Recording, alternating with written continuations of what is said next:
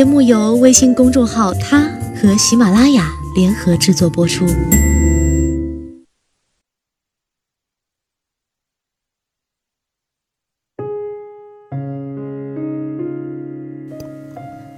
Hello，大家好，欢迎收听今天的他，我是子轩。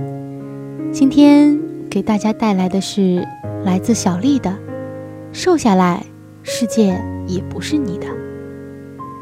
今天被一个特别励志的题目刷屏，瘦下来，世界就是你的。我很喜欢这个题目，它带着扑面而来的霸气和不由分说的自信。但作为一个胖过也瘦过、年少过也成熟过，现在游离于不胖不瘦之中，行走在纯真和老练之间的女人，我有必要提醒一下，提醒那些摩拳擦掌。准备瘦成一道闪电，而后收复失地的姑娘，提醒那些跃跃欲试、准备脱胎换骨而后征服世界的人们：瘦是必要条件，不是充分条件。你不瘦，世界一定不是你的；但你瘦了，世界也未必就是你的。我一个朋友的姐姐，生孩子之前窈窕动人，小腰不盈一握。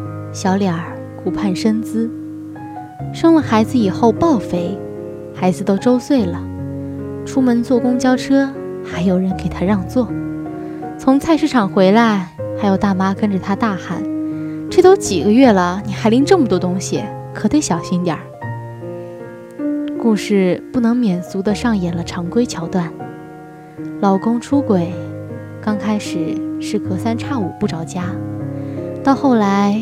干脆从家里搬了出去，一番鸡毛狗血之后离了婚。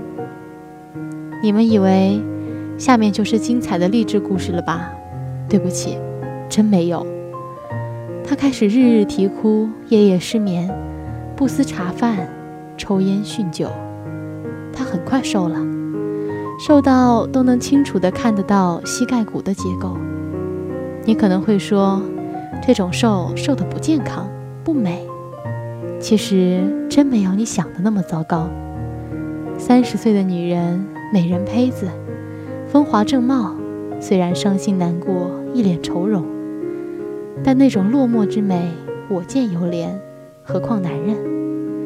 于是身边追求者众，有之前就心存幻想，碍于他已经结婚，只能作罢的旧相识，也有被她的美丽打动的新朋友。甚至还有比他小好几岁的小伙子，他一概听不到、看不见。我们都知道他心里想着谁，隔三差五的用孩子做借口喊男人回家见面。也许是折腾够了，也许是孽缘未尽，男人竟然同意复婚了。可是复婚没多久，男人接着出轨，他接着闹，于是。人真的是越来越瘦，但日子也是越来越糟。也许你会说，这种的不算，这种是不健康的瘦，不是靠自己的意志和努力瘦下来的，也没有瘦出马甲线，瘦出米歇尔手臂。好，我再给你讲一个励志瘦身以后痛失所爱的故事。一个女孩宿命般的。总是在她最瘦的时候被分手。她不属于天生瘦人，变瘦对她而言，意味着严格的饮食控制和坚持不懈的体育锻炼。大四那一年，课程少，她参加了学校健美操队，体重有史以来首次降到了一百斤以下。配合着她幺六五的身高，一头飘逸的长发，先不说身材比例了。就这几个条件，衣服穿合适了，站在那儿就是美人。偏偏她凹凸有致，在胖的时候那叫丰满，到了瘦下来，就是极致的性感。我们那所学校女生本来就少，她迅速征服了上到研究生院、下到大一新生的男孩子。她说要减肥，就有一群男生拿着羽毛球拍子在女生宿舍楼下等。你觉得他拥有了这个世界吗？只有我们知道他的哀伤。他一直想留在我们上学的城市，因为那是他的家乡。但为了陪男朋友回老家，她放弃了家人为她安排的一切，签下了遥远的南方一座二线城市的 offer。但最后，男朋友还是劈腿了。我记得特别清楚，那天他穿着一件粉色的羊毛衫和紧身的牛仔裤，宽松的衣服下包裹着他玲珑的线条。